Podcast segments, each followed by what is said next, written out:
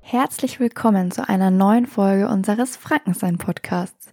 Ich bin Selina und habe heute Bettina Baumann vom Kulturforum Ansbach zu Gast. Könnten Sie sich unseren Zuhörern vielleicht ganz kurz vorstellen? Ja, einen schönen guten Tag. Mein Name ist Bettina Baumann und ich ähm, plane im Kulturforum die Abteilung Literatur. Außerdem sind Sie auch noch Initiatorin des Projekts Ansbach liest ein Buch. Für alle, die das nicht mitbekommen haben oder auch nicht aus Ansbach kommen, das hat im Rahmen des Jubiläums der Stadt Ansbach vom 4. bis zum 17. Oktober 2021 stattgefunden. Und Frau Baumann sagt uns jetzt hoffentlich, worum es dabei geht. Wie kam es zu dieser Idee und was war das Ziel des Projekts? Ja, da gehen wir am besten zurück in das Jahr 2018. Da gab es einen Ideenaufruf der Stadt Ansbach zum Stadtjubiläum, konnte man Ideen einreichen. Und da kam mir, was ich schon lange auf dem Radar hatte, ähm, eine Stadt liest ein Buch, eine Geschichte, die es schon seit 1998 kam, die in den USA das erste Mal, dass eben eine Stadt sich einigt, ein Buch zu lesen in einem bestimmten Zeitraum und dann alle möglichen Aktionen stattfinden. Und diese Geschichte ist irgendwann auch mal nach Europa geschwappt und ähm, ja, ähm, glücklicherweise dann auch in Ansbach gelandet, weil es angenommen wurde in diesem Ideenprojektwettbewerb. Ja, zum Glück, sonst wären wir jetzt wahrscheinlich auch gar nicht hier. Wer war denn alles beteiligt am Projekt? Natürlich die Stadt Ansbach als ähm, Projektpartner. Ähm, da bedanken wir uns auch sehr für die ähm, Unterstützung. Die haben das wirklich mit Leidenschaft gemacht. Und dann natürlich sehr, sehr viele ähm, Vereine, Organisationen, aber auch Einzelleute ne, oder Gastronomie. Das ging querbeet und das ist ja eigentlich auch das Ziel. Genau.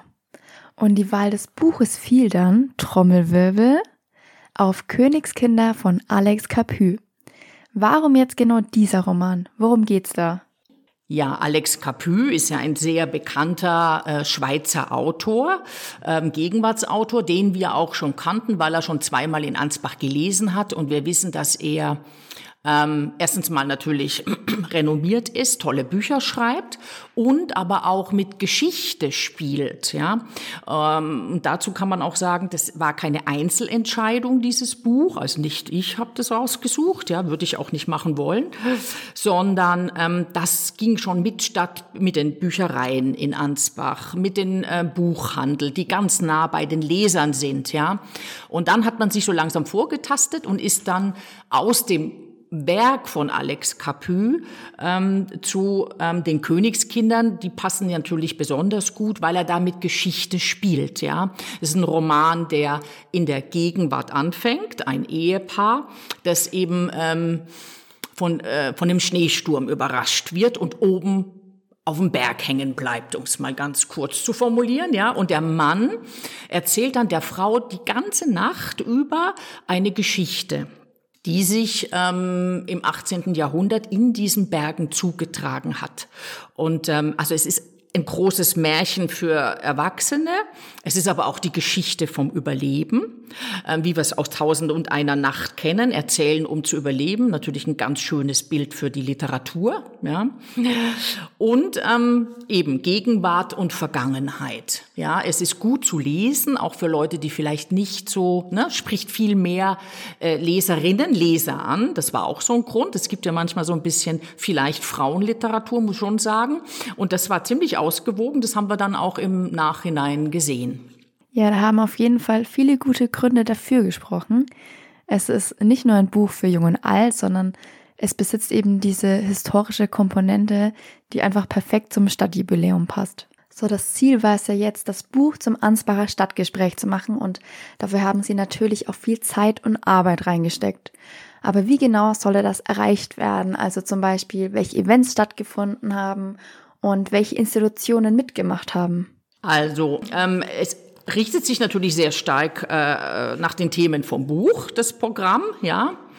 Ähm, so ähm, wie ich gesagt habe, es geht ja um einen Berg und ähm, die sind eingeschneit und da hat sich natürlich der Deutsche Alpenverein angeboten, die auch netterweise solche, sagen wir, solche lebendigen, praktischen Geschichten anbieten wie ein Kurs zur Lawinenkunde. Das fand übrigens auch Alex Capu, als er hier war, super spannend, ja.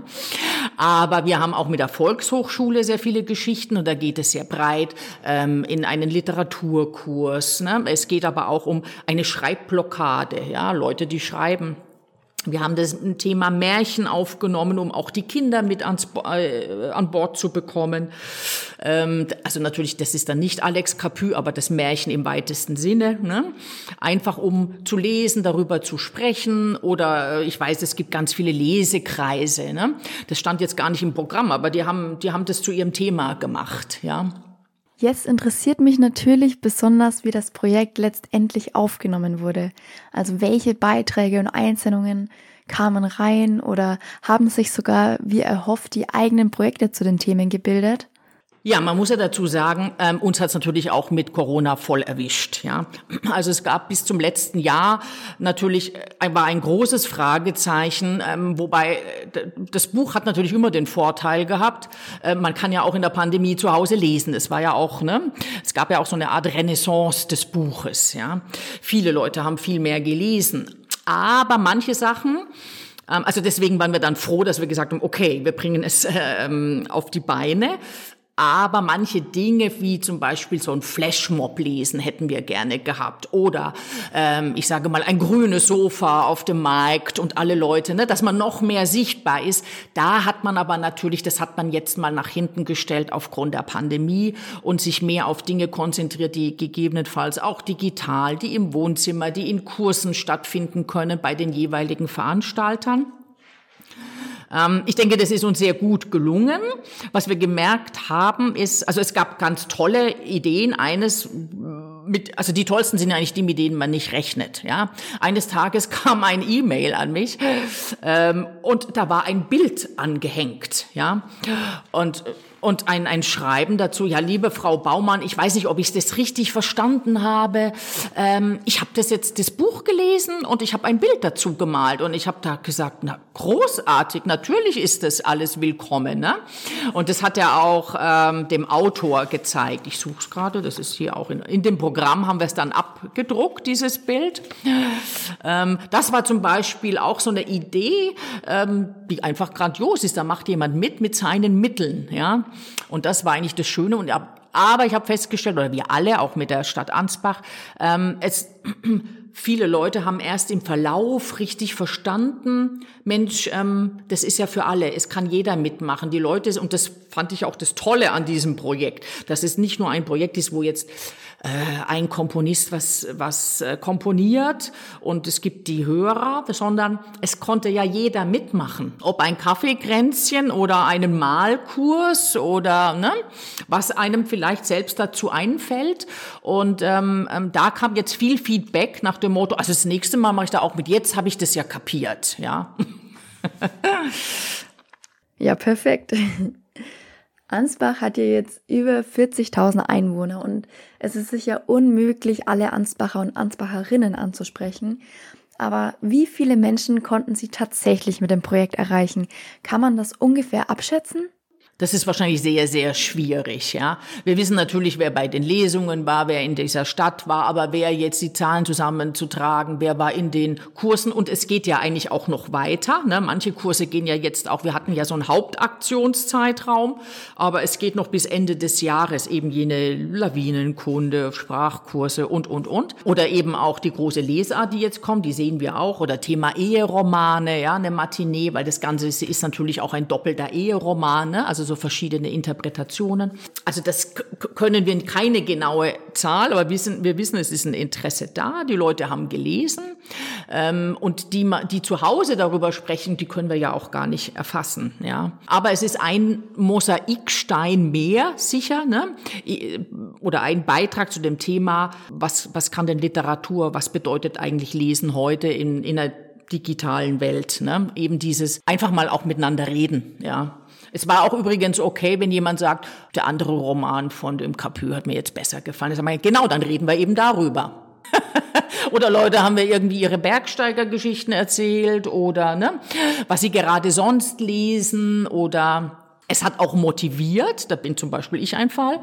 Capu ist ja ganz geschickt ähm, da geht es ja dann auch um die französische Revolution. Kurz vorher hört dieses Buch auf. Und er vermittelt Geschichte eben nicht so trocken, ja. Aber er vermittelt so leicht, dass man manchmal denkt, Mensch, das lese ich jetzt aber noch mal nach. Wie war denn das damals, als diese Marktfrauen in Paris nach Versailles gingen und den König geholt haben? Ja, war das wirklich so? Ähm, und wie lange hat es eigentlich gedauert? Und was ist mit denen danach eigentlich alles passiert ne? Im, im zeitlichen Ablauf? Warum heißt das Buch Königskinder? Ja, und was haben wir natürlich für Parallelen zu Ansbach? Das war ja auch ein Thema, darf man nicht ganz vergessen. Wir hatten zwar keinen König, aber diesen Markgrafen, ja, und deren Kinder. Und dieses Buch hört ja da auf, ein paar Jahre bevor unsere eigenen Markgrafen ja auch das Land verlassen haben oder nicht mehr ne, in Ansbach regiert haben und sich damit vielleicht auch noch mal viel mehr zu beschäftigen mit diesem Markgrafentum und wie hat uns das vielleicht geprägt. Ich merke schon, es gab super viele Anhaltspunkte, mit denen man einsteigen und sich dann eben auch tiefer beschäftigen kann. Also konnte ich mir quasi raussuchen, was mir gefällt oder was mich interessiert und mich darüber dann auch mit anderen austauschen. Ja, auf jeden Fall. Sie können auch nur Französisch oder Schweizerisch kochen, das war auch erlaubt. also würden Sie schon sagen, dass Ansbach liest ein Buch erfolgreich war. Das war es auf jeden Fall und wir haben alle dazugelernt, ja, weil es war ja das erste Mal. Es gibt da keine Blaupause dafür, ja. Jede Stadt muss das für sich selbst erarbeiten. Was wollen wir? Welchen Autor wollen wir? Wollen wir jemanden, ne, einen Gegenwartsautor? Was soll der alles können? Thema bei uns eben möglichst viele Bücher, damit man auch andere liest, nicht so eine Eintagsfliege. Jemand auch und das war ganz wichtig. Das ist auf jeden Fall aufgegangen, der ähm, nicht in so einem Elfenbeinturm lebt. Was nützt uns ein bekannter Autor, Autorin, ähm, die aber eigentlich gar keine Lust hat, mit den Leuten zu reden. Ja, und Capu ist eben jemand, der mit den Menschen redet, der, der zugänglich ist, ja, um eben auch zu zeigen, Literatur ist lebendig. Das sind nicht irgendwelche Langeweiler, die da in ihrem ne, Häuschen sitzen und schreiben. Und das ist, glaube ich, auch der große Mehrwert, dass man das ähm, auch bei unseren Lesungen erleben kann. Oder Capu im Theater hat ja eine Stunde gesprochen stehen, der hat überhaupt nicht gelesen. Ähm, und das war ja das Schöne. Heißt das, Sie würden alles genauso wieder tun oder gibt es auch Sachen, die Sie rückblickend vielleicht anders gemacht hätten, in den ganzen Vorbereitungen zum Beispiel? Ja, diese Frage stelle ich mir natürlich auch. ähm, ich denke, da werden wir alle uns noch mal hinsetzen, auch natürlich mit der Stadt, das ein bisschen reflektieren. Eine Geschichte, die sicher wichtig ist, ist, dass man das noch ein bisschen früher alles ta vorher taktet, dass das Programm mehr bekannt ist. Ne? Vielleicht es auch ein bisschen eindampft und dann dafür mit auch mit Bildern mehr arbeitet, ja, dass die Leute vielleicht gleich mal auch verstehen, um was geht's denn da eigentlich wirklich, ne?